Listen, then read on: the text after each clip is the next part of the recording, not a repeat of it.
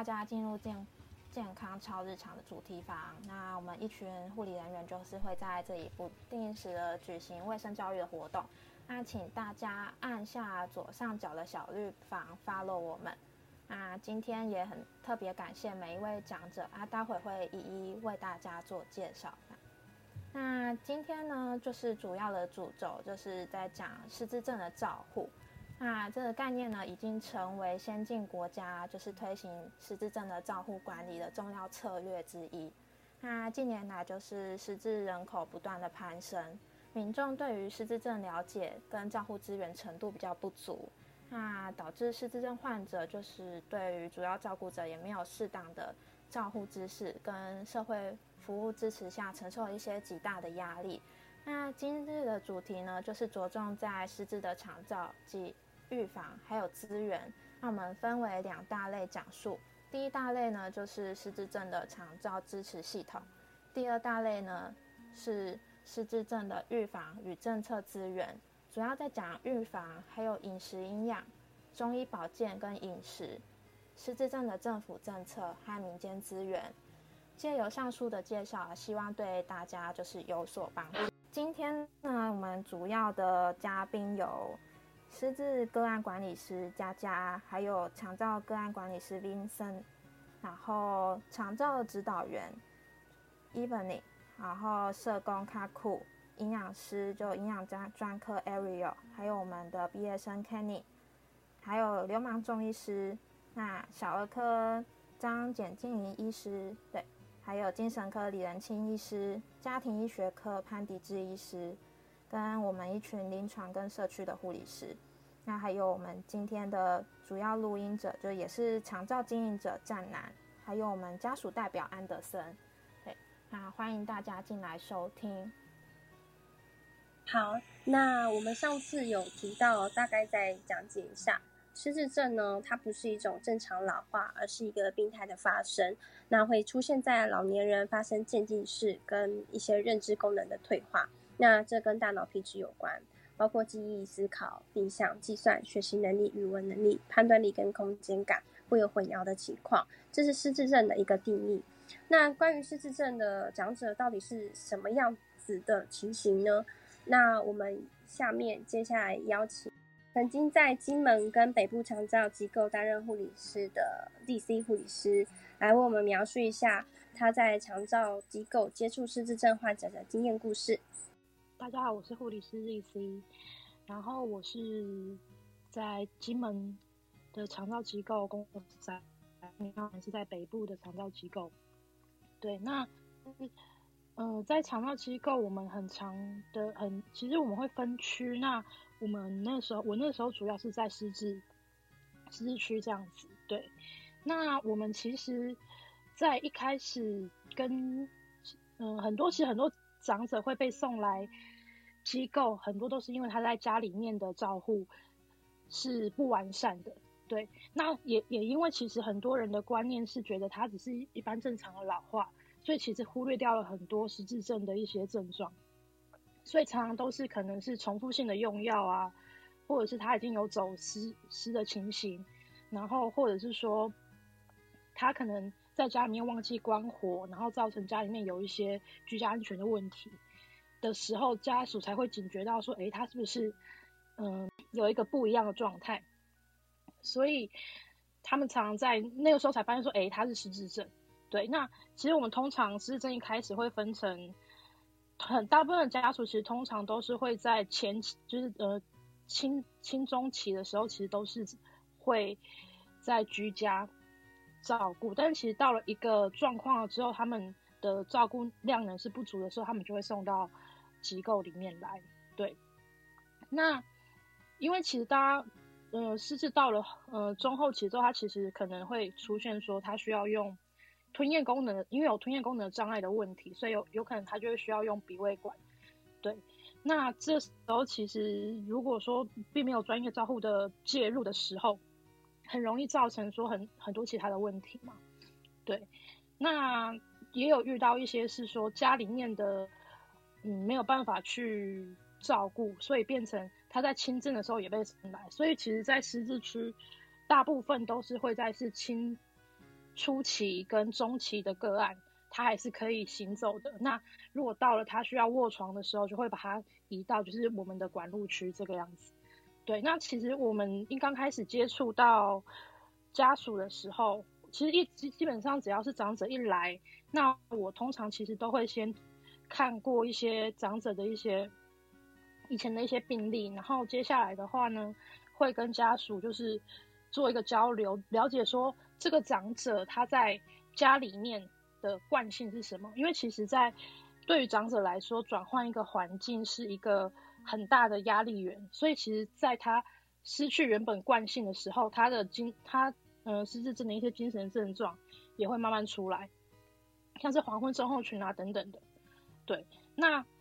其实很常遇到的一个状况，其实是家属跟长者之间并没有做过一个良好的沟通，变成说长者会呈现一个他有点莫名的被送来机构，他不知道发生什么事了。对，那其实如果说家里面是有这一块的长者的话，其实会希望说，大概在你们在嗯，如果他是行动是 OK 的，是可以带着带着他去看每一个机构的话，我的我的建议会是，最好是你们在看每一个机构的时候带着长者，然后去看，因为嗯，不同的环境每个机构的环境是不一样的，所以长者对于就是每一个机构的感受也是不同的。那你可以从中去选择说长者比较嗯喜欢的感觉的那个机构。那在这当中，其实也我觉得要给长者一个观念是说，你们并不是因为其实，在老一辈人的观念里面会觉得，你们把我们我们子女把长者送到机构，通常就会是嗯可能不要再继续继续就是照顾他或者什么。但是我其实我觉得我都会跟家属说。一个观念是，我们只是换一个方式去照顾他，因为我们没有办法用最专业的方式，所以我们把你带到机构，那让机构人来照顾你。那在在初期的时候，我们会希望说家属来探视的次数是比较多的。那慢慢慢慢之后再拉长成可能一一个礼拜到两个礼拜再来探视。那当然这一块的话也是要看家属的时间这样子，对，然后。嗯，其实随其实，在机构里面会看到很多，嗯，初期的长者慢慢慢慢到中后期，对，那其实我觉得在中间这个观察，对于护理人员还有照护人员之间的沟通也是很重要的，因为他们大概在，嗯，有一些其实，在中后期的时候，他的吞咽生理功能开始下降的时候，其实很容易会发生那个吸入性肺炎的问题，对，那。他有一些长者可能会因为他发现他有一些他是自己会发现说，哎，他自己吞的不好，所以他可能会有一些不愿意在怕被呛到，所以他不愿再进水，因为液体比起固体是更容易发生呛咳的问题。那这个时候其实我们就会换一些方式去让长者去换一个方式去进食，像是我的做法就是可能因为有一个东西叫做增稠剂，但其实它的那个味道很多长者是不喜欢的。那我这时候的做法，我可能就是会做果冻。那那果冻就不要做到那么像固态，可能稍微一点点，呃，没有让它凝固的那么完全。那去增加它的水分，让长子去做吸收。那也去避免掉说它可能会因为水分摄取不足，造成一些尿道感染啊或者什么的问题。对，那或者是说它的餐食的部分，其实也要看它的吞咽的状况，然后去跟造福人。一起共同观察，然后去改变它的餐食。它可能一开始它是可以跟我们一般人一样是吃固体的食物，然后慢慢的可能发现他的吞咽有一些问题了之后，可能变成剪碎餐。那其实中间也要去看他的那个牙口的问题。对，那再来再慢慢慢慢可能就会变成他是用搅碎搅碎的方式。对，然后如果他到了是打泥就搅碎打泥餐的时候，其实。我们也会去观察说它的进水量，对。那像我如果知道说这个阿妈她本身喜欢，呃，喝汤的话，我可能在给他餐食的时候，我会多给他一些汤，让他知道说，就是他的水分摄取是 OK 的。然后再来的话，可能是如果他是一个不愿意去喝水的状况，可能我们要去看说，哎，他以前喜欢喝什么？像有些老人家其实本来他是喜欢喝茶的，或者是他是喜欢喝饮料的，我们可能在他的会观察他的血糖或者其他的一些真相去来评估说，哎，他是不是我们就是把，譬如说我们会用红茶，然后去稀释给他喝，让他有一个味道，或者他在家本来就习惯喝那个茶的话，那我们就是也是会泡茶，但是我们会也是。也是不要让它那么浓，让它的那个就是摄水摄取水的量是足够的这样子。那我们在照顾的过程，其实也会去评估说他的状况，因为嗯，去跟不同科别的医生做一个呃会诊，对，像是他的睡眠，因为其实长者很容易发现发生一些睡眠的问题。那还有没有黄昏症候群啊？这些可能我们就是会在我们医生巡诊，或者是他到医院回诊的时候，帮他做一个记录。那我们都会有一个单张，是要送，是会在他回诊的时候，就是把他带回去给医生看，然后去帮他做他可能镇静剂啊或者什么之类的调配这样子。对，然后一还有一个是，其实长者很多长者他就是到机构之后，其实。嗯，我觉得相较于长者的那个情绪变化，更多的可能是家属，因为其实家属是没有办法，很多家属在情绪上是没有办法去做一个转换的。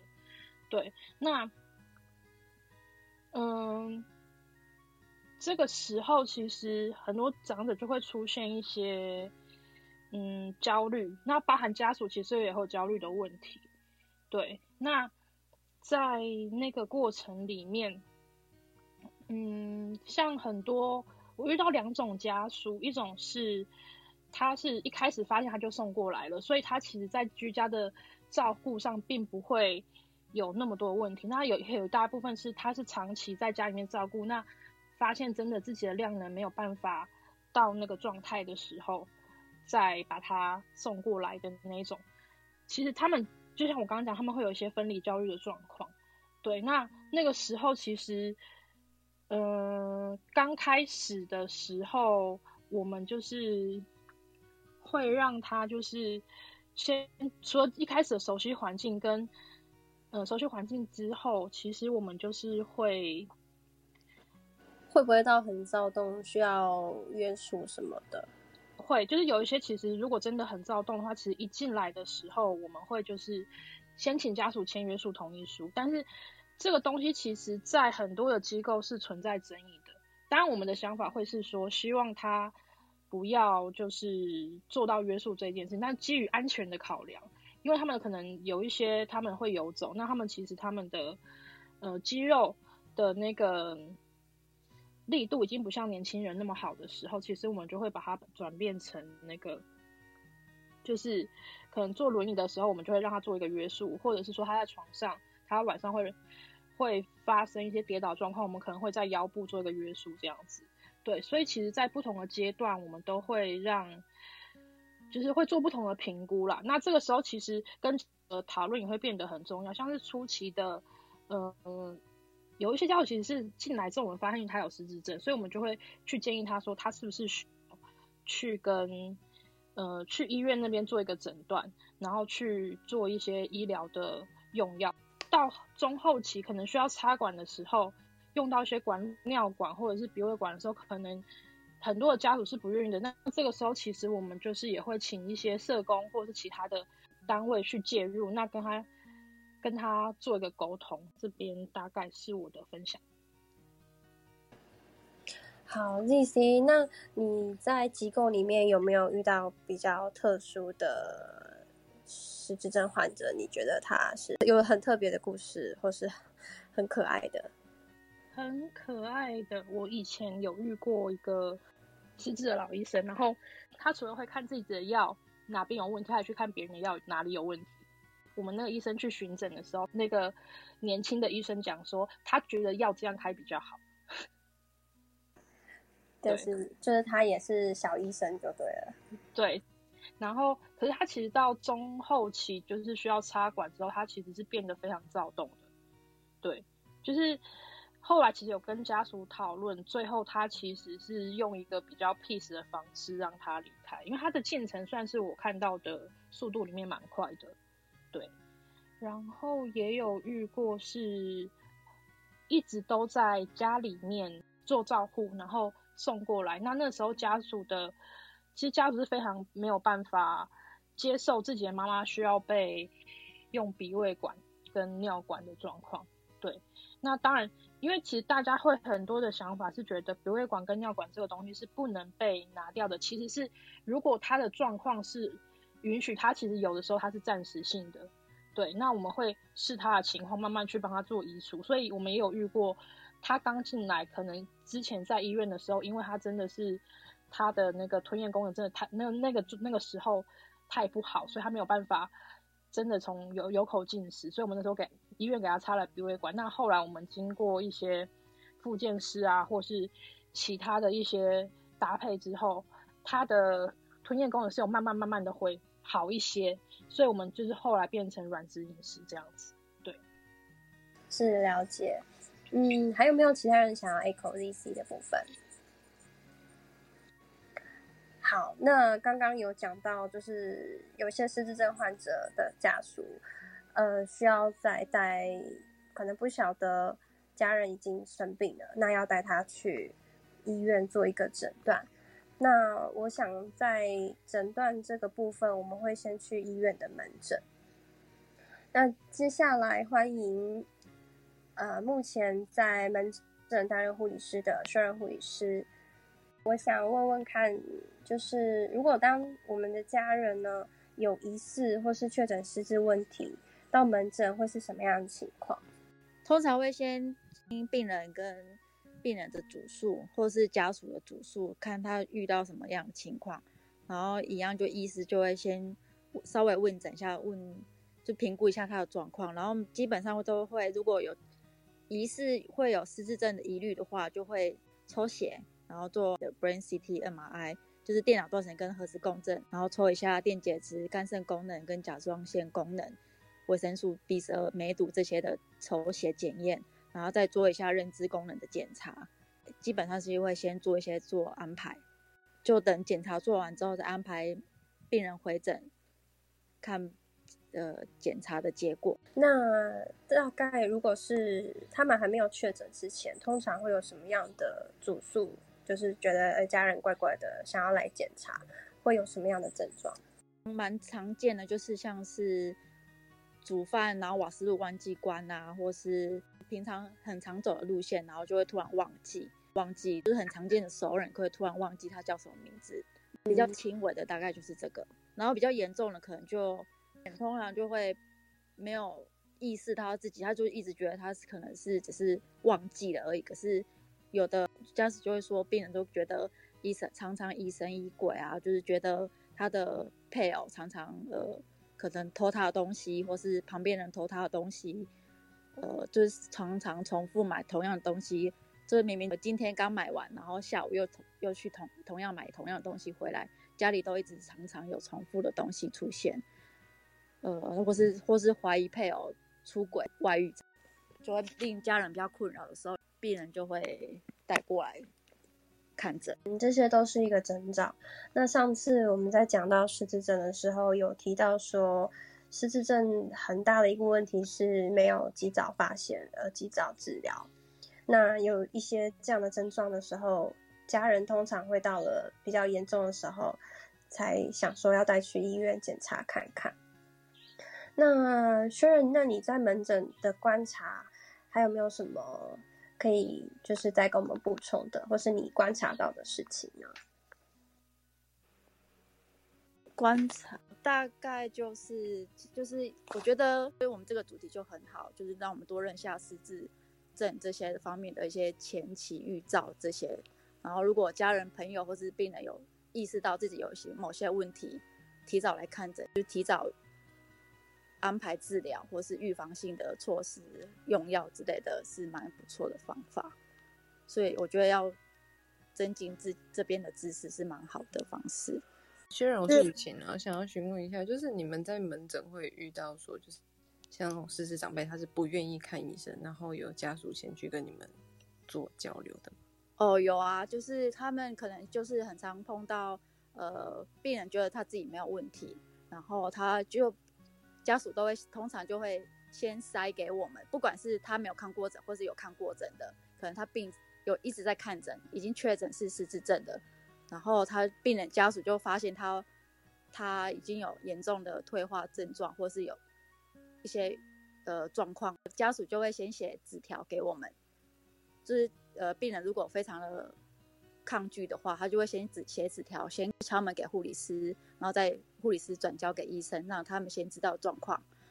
让我们知道状况之后，再请他们安排他们进问诊这样子。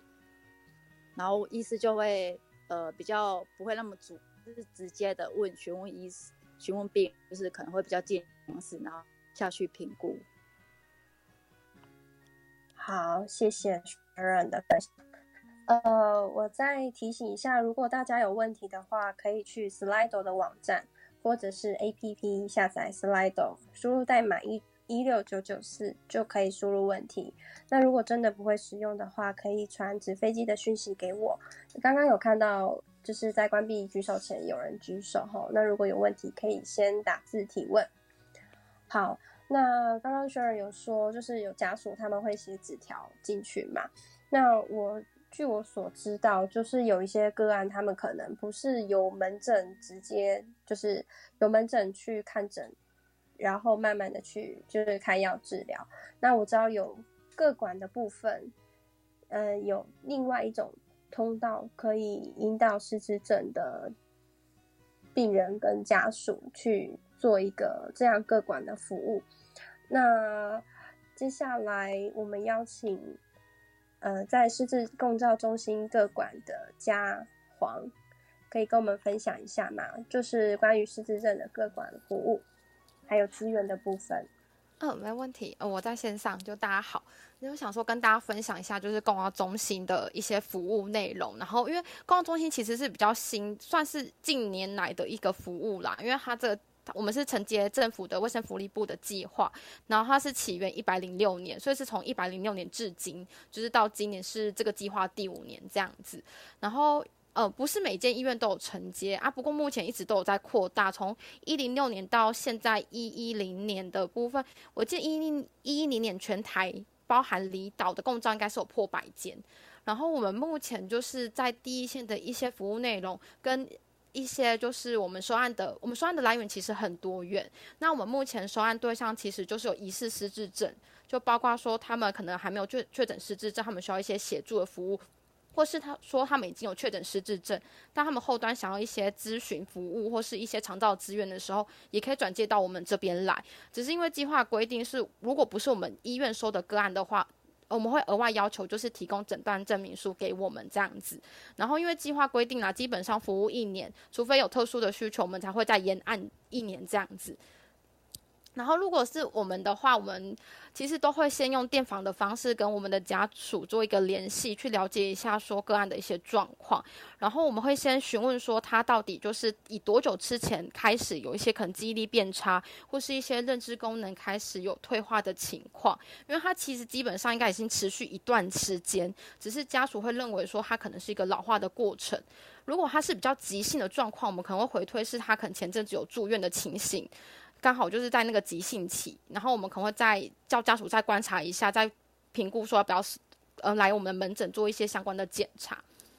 然后，因为我们一般如果是接到那种出诊个案的话，我们其实会全程的陪他就是就诊，就是完全第一次我们都会陪同，就各我们各管事的部分。不过每家医院的住房不一样，还是要跟就是各个公照各个管事做联系，如果有需求的话，再跟他们联系做询问。然后我们基本上会先搜寻他的相关资讯，然后我们会先用我们的系统留言跟主治医生说，其实目前这个个案在家里面的一些情形，然后家属可能有一些照顾压力，然后他的疾病可能有一些状况，我们可能评估说他需要去排一个失智的确诊服务，让医生有先一个对这个案有个了解。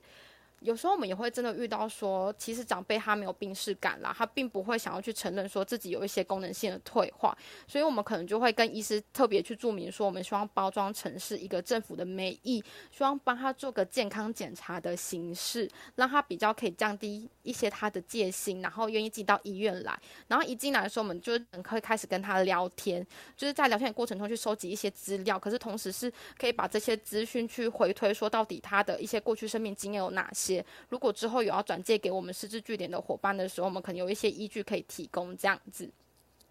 然后，因为刚刚提到说有一些其实是蛮抗拒来医院的的病人啊，我们自己的办公室刚好隔壁就是诊间，我们有一个比较特殊的一个一道门，就是这道门其实只要一打开，它就会通到诊间。所以，如果我们的个案其实有特殊的需求的话，我们会先跟诊间这边去做确认，我们就会请。因为我们的诊间的那个锁是在医生的那边，所以一定要医生去同意，我们才会去打开那一道门。那我们可能就会邀他先进我们办公室，先稍作等待，我们收集一些资料，再把他送到隔壁去看诊这样子。然后有时候因为像神经内科的诊的主要病群，其实他们的年龄层都比较高龄一点，所以有时候在就诊的过程中是需要等比较久的，所以我们就会。有一个特别号啦，我们就会先去确认说要不要去启动这个特别号，让他比较可以早点看到门诊这样子。然后因为能确诊失智症有神经内科跟身心科，其实我们一开始在跟家属做一个讨论的时候，我们也会先询问说他们的一个偏好，因为个案的状况其实不太一样。如果他有一些慢性病的状况，或是他一些有一些中风的病史，或许我们就会比较建议说他其实持。去在脑神经内科去做追踪，蛮好的。但如果他已经有一些失智症比较严重的精神行为，家属不会觉得说看精神科有标签化的一些状况，其实我们就会建议说他其实可以去身心科去调一些用药，因为有可能这个个案他过去的时候有伴随一些可能忧郁啊，轻微忧郁的症状，或是还有一些相关的慢性疾病，他可能会严大影响到他现在失智症的一些精神行为的一些症状，这样。其实对于我觉得对医生来讲比较不好意思，但对我们各管师来讲啊，对我来讲留住病人、留住个案，我能长期追踪他才是重要的。所以我们会其实希望说找一个跟他有办法呃协助的，或是可以同理家属，其实有比较高的照顾压力的医生，可以跟他们做个讨论的。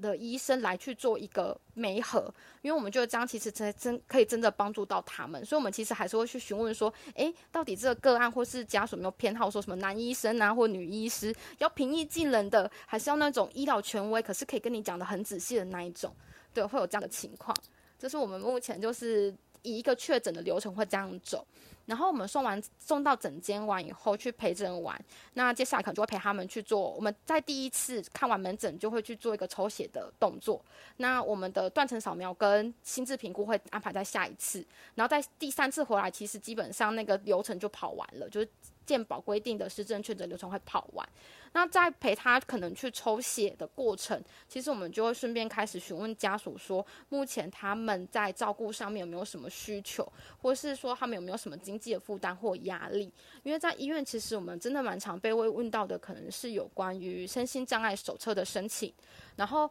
重大伤病卡比较少遇到，因为他其实要到非常重度之后，才会有家属可能额外想要去提出说，看要不要申请这个部分。在比较早期的话，还会被询问到的可能是像爱心手链。那目前其实会建议他们回归到区公所去做申请，因为现在各县市的区公所申请爱心手链是不用费用的。如果是透过我们共照，我们共照其实有跟老人协群中心去做一个呃合作医院的签署，只是他第二年开始其实是会收取部分的费用，所以我们让家属去做评估。然后有趣的事情是，因为其实爱心手链的样式是固定的，有时候家属会不喜欢。然后因为我是在中部的医院，所以我就会跟那个我家属说，如果你们不喜欢这个形式的手链，我会建议他们可能去一些类似夜市商圈，像什么一中逢甲的那种手链店，其实它有办法做那个比较细致的。然后他们可以决定说，它上面要写，比如说谁的电话，或是说写谁的名字。来去当联络人，然后那个做起来其实真的是比较美观这样子。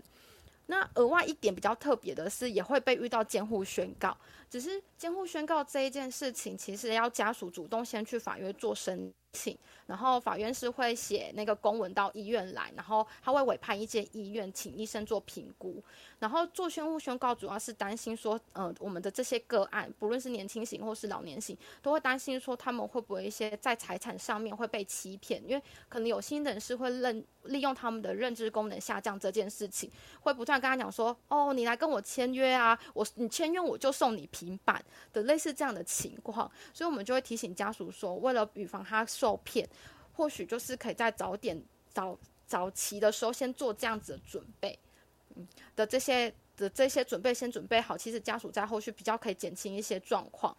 然后我们公照后续会提供的一年的各管服务，我们会包含可能有一些医疗端的咨询，因为我们有跟其他的医院的科别合作合作，举凡像是营养科啊、药剂科，所以我们会提醒我们家属说，其实如果在照顾上有类似营养的问题，不确定说个案的目前的营养摄取量够不够，或是吃的东西营不营养，还是说就是他的药物有没有一些副作用，或是说会不会有一些冲突，都可以透过我们各管师去转介到这其他的单位，我们可以请其他单位的同仁提供电访的服务，或是当天我们陪同一起去现场咨询的服务。那我们自己本身可能也会在院内办一些失智症的卫教讲做，那也会出去外面办一些公共事能的活动的部分，这样子。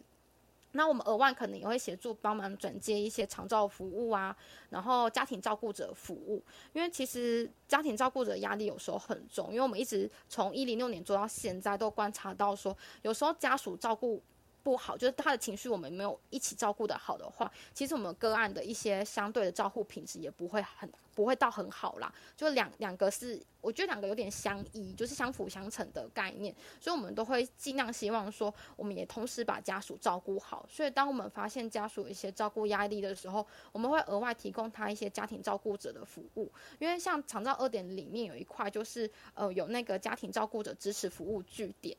然后像我们中部地区，其实已经有，我记得已经有八到十间的据点，然后他们也不定期会开一些线上的课程，或是一些书要的课程去提供给家属，甚至他们今年有扩大那个他们到宅指导的服务这一块，就是他们好像可以每年申。一年内可以申请十二次，然后每次一个小时，然后请照服员到家里面去教照顾者，不论是教导外籍看护，或是教导家属，可能举凡移位翻身的技巧，或是一些营养照顾的部分，来就是协助他们在居家照顾的时候可以得到一些专业的资讯，这样子。对，这大概是我们公共中心会提供的一些服务内容，想说跟大家分享。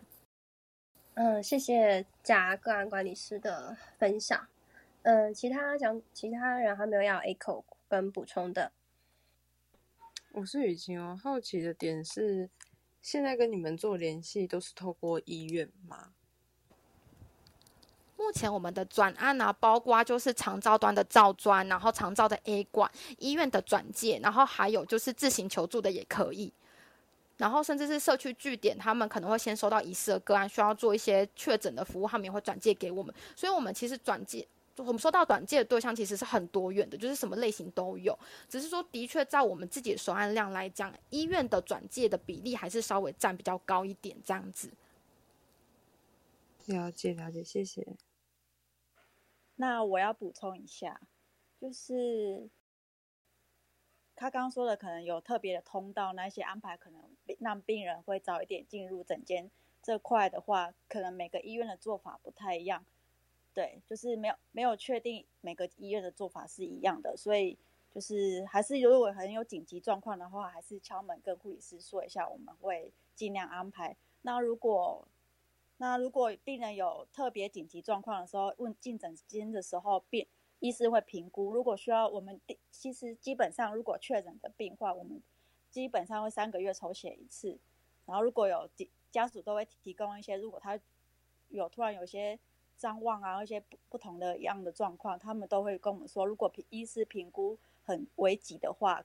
可能我们就会安排他住院做检查，这样子。好，谢谢 Sharon。想询问一下安德森，你在照顾奶奶的过程当中，就是对于申请长照这一块，你目前有遇到什么样的难题？因为我们家现在其实主要是请外籍看护在照顾，所以现在好像也没有办法去申请长照的相关的资源。就是有外佣的关系嘛，那嗯待会就是有下面的讲者，就是会稍微带到哎长照的一些资源啊，或是你本身有外佣，那能不能就是再申请一些长照的补助？那接下来我们就先邀请我们的林森令做一些你好长照介绍。大家好，我是长照的 A 哥管员。那我的部分呢，就是在跟家属做长照二点零的解说，以及整合资源的连接，那转接个案给许多的服务单位。那我以下就是稍微做一下申请长照二点零的部分。那民众呢，可以利用一九六六长照服务专线，还有医院出院准备服务，以及亲自呃到当地的长期照顾管理中心等方式来申请长照服务。那长期照顾管理中心呢，会派专员到家中来进行评估，那共同拟定个别化的长照服务计划，然后并依照个案所需要的的部分，然后去提供量身定做的长照服务。那常常到服务的对象有哪些呢？那总共有五大类的人。那第一大类的人是六十五岁以上的老人，那第二大类是五十五岁的原住民，那第三类呢是五十岁以上的失智者，那第第四类的部分是持有身心障碍手册的人，那第五类的人就是日常生活当中需要他人协助的独居老人或者是衰弱老人。那有些人有听过，就是失能、失智或者是衰弱的人，那才可以申请长照。那其实失能的部分是需要透过卫生局的的专员来去做评估之后，失能等级在第二到第八级，然后就可以长使用长照服务。而失智的部分呢，就是经由医院确确诊，或者是由失智公照中心来确诊才算是失智。那如何就是符合资格的人要如何来去做申请呢？那这边有提供一个长照的三二一的口诀，那总共有三种的方式，也就是刚刚有提到的一九六六，或者是说去那个长期长期的长期照顾管理中心，或者是医院出院准备的服务来来去做申请。那第二个部分会有两个过程，也就是呃。卫生局的专员会到家里面来去评估个案的身体状况、失能程度、居住环境，然后之后呢会拟定专属的照顾计划。那照管专员呢会将评估的资料交给个案管理员，也也也就是我现在的角色，来来去做拟定服务的计划，然后让长照来发挥用途。那最后就是有一个结果，也就是取得最适合的长照服务。那长照服务总共有哪些呢？总共有四大类的一个。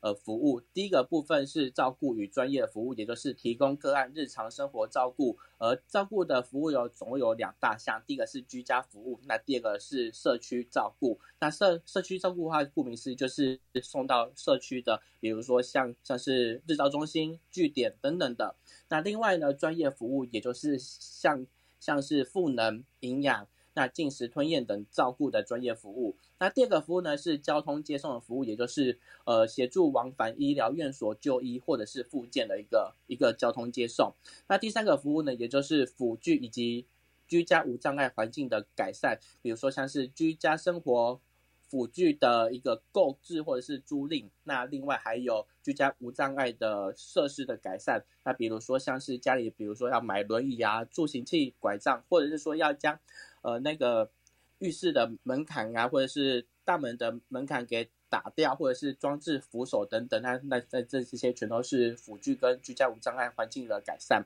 那第四个服务的，也就是喘息服务，是提提供家庭照顾者获得休息时间的一个服务。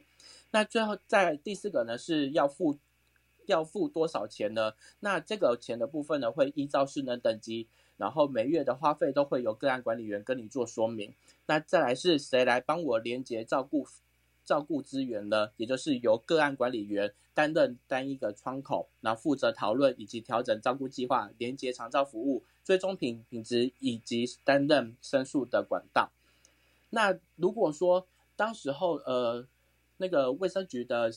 的照管专员来来评估，如果没有达到失能的等级的话，就没有长照服务了吗？那对于轻微失智或者是衰弱，但是生活上面可以自理的长辈，那照管专员这边呢会协助连接到失智公照中心、失智的社区服务据点或者是社区关怀据点，像那种长照站，那提供民众失智症的照顾以及延缓失能的照顾等等服务。那再来就就是，如果说有聘请外籍看护的人，是不是可以申请长照呢？是可以的。那被照顾者只要经过照管专员这边来去评估失能等级在第二到第八级的人。可以在外籍看护工休假的时候来申请喘息服务。那其他像是交通接送、辅具无障碍以及专业服务都可以做使用。那只有在居家服务的部分是没有办法做使用的。那最后的话就是失能并不是老人的权利。那这一些长照二点零都几乎都都考虑到了。除能除了失能的身心障碍者，还有未满六十五岁但已经满五十五岁。以上的失能原住民朋友，以及五十岁以上的失智症患者，都是我们长照二点零的服务对象。那如果有不确定有没有符合资格，都可以打电话到一九六六的专线。那经过初步初步的评估以及询问之后，就会有。照管专员打到家里面来去做评估，那中间有什么样子的需求的话，都可以再打打电话给一九六六或者是负责的个案管理员。那长照二点零呢，就是一个最主要的目标，就是让民众看得到、找得到、用得到，并且付得起。好，那我的部分就是先分享到这边。谢谢 B 省长照各管，那记得长照专线是一九六六。那呃，我们还有一位社工卡库。对于以上的长照资源的部分，有没有什么其他可以再做补充的呢？嗨嗨，米娜桑空邦哇！我之前是做有做过居家服务，然后有做过失智照顾据点。那我分享几个就是之前遇到的，就是个案他们的一些有趣状况好了。对，然后大家等一下可以从中间去想一下，是不是跟我们平常看到的失智者有一些类似的状况？那他在这边，他在故事中使用的服务呢，是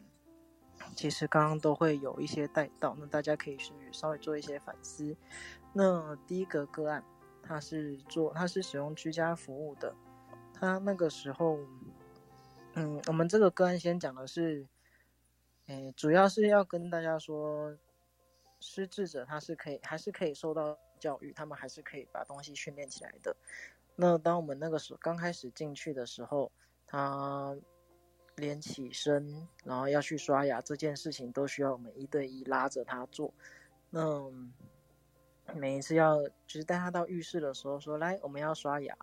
他会把牙刷就是当成剃牙棒这样子弄一弄，然后想要把它丢垃圾桶。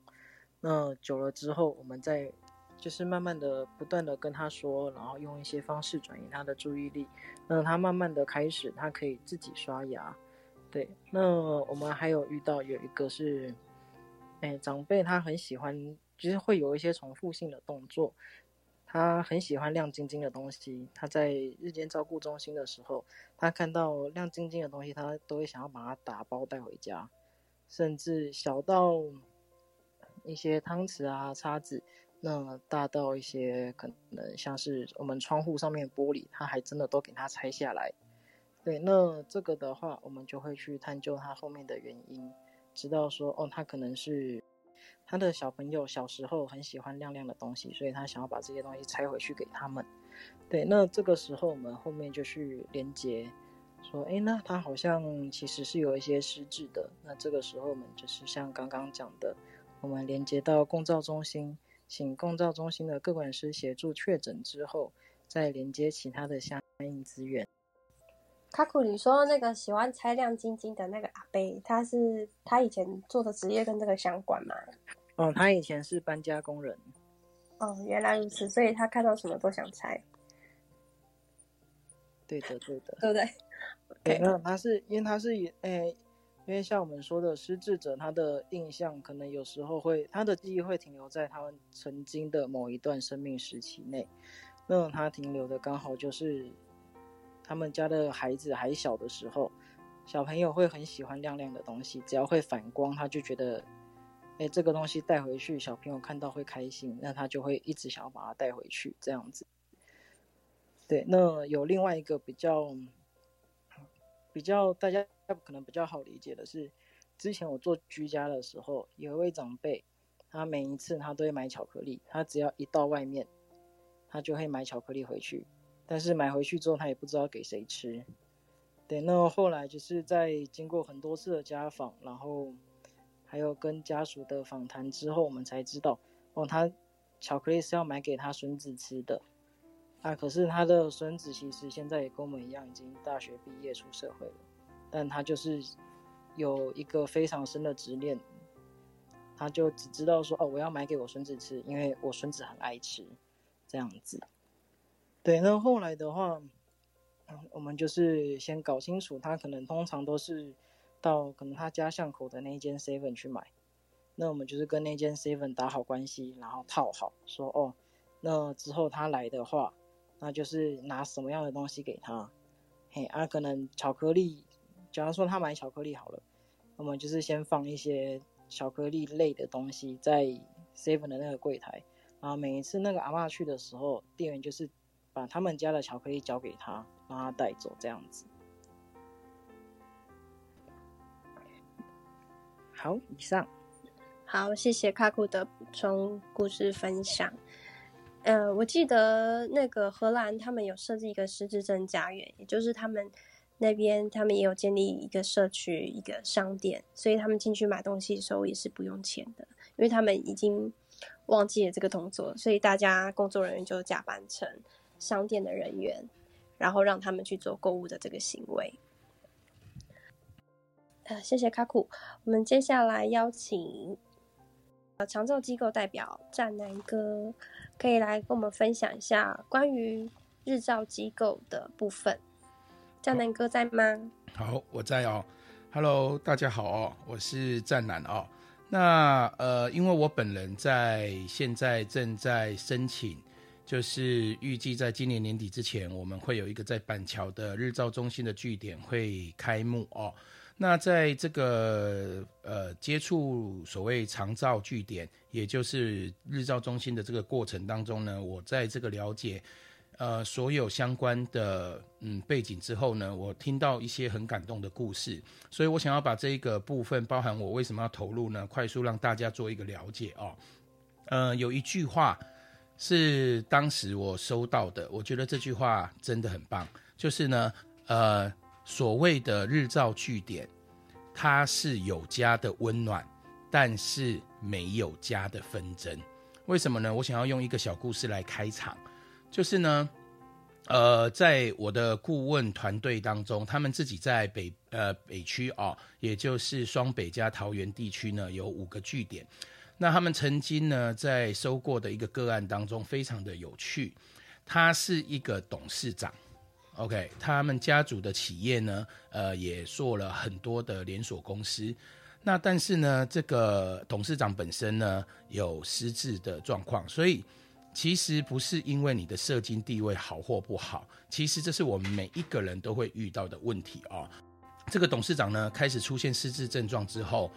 家族里面也是有一段的分老，但是呢，总之在他的儿子的力排众议之下，然后他就决定。让父亲来到了日照中心。那日照中心其实这样的据点，它是一个只有白天哦，白天会来，然后呢，呃，下午到快晚上的时候就可以接回家。那这样子大家都可以上班啦。可是呢，因为这个董事长呢，他属于一个自己呢还不清楚他已经罹患症状的状态，所以呢，他的家属呢就很有趣，每天早上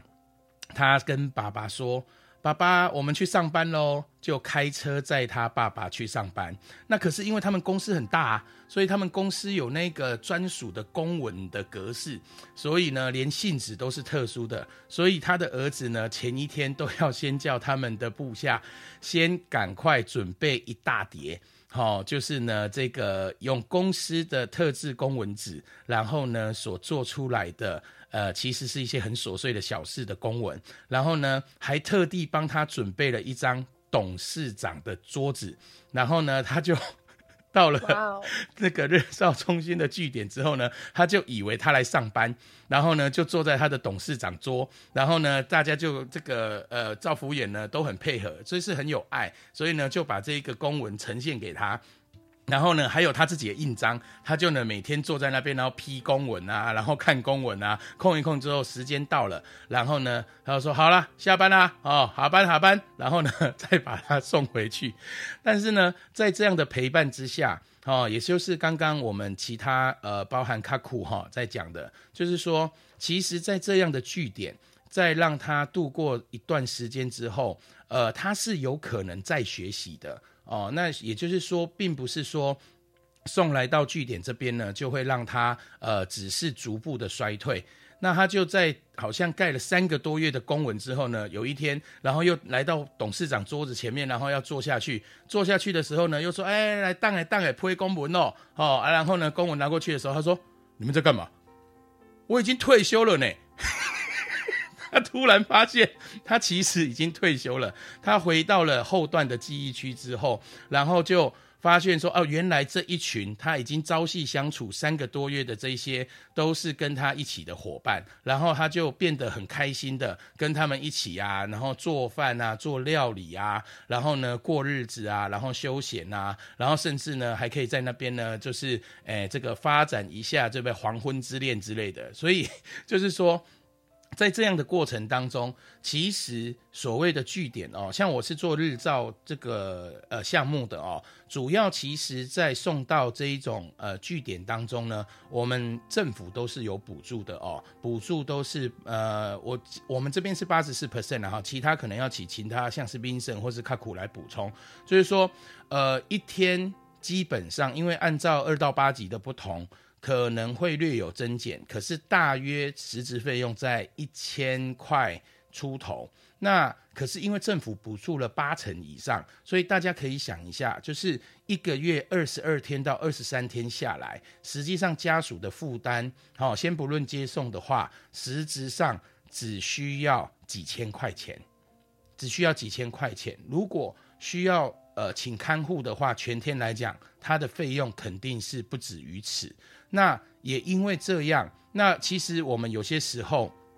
我们其实不是说不照顾自己的家人，而是因为我要去上班，我要去做我重要的事情。这段期间，谁能帮我把我的家人给他照顾呢？所以就会有像这样子日照中心的据点的存在哦。那甚至说，如果你需要出去，可能要去远一点的地方，你要过夜，也有另外一种。据点叫做呃小规模多机能，我们一般实际上称为小规机，它是可以在呃不是长期的状况下可以申请过夜哦，会有专人陪伴，然后照料，让他可以在这个地方安心的过夜。所以我要讲的是，政府对于所谓的长照过程当中，呃不只是个案本身，对于个案的家属。它也是一个非常重要的资源，因为有这样的资源 resource，家属才会感觉到 support 的资源，所以有资源就赶快拿来资源，让自己可以拥有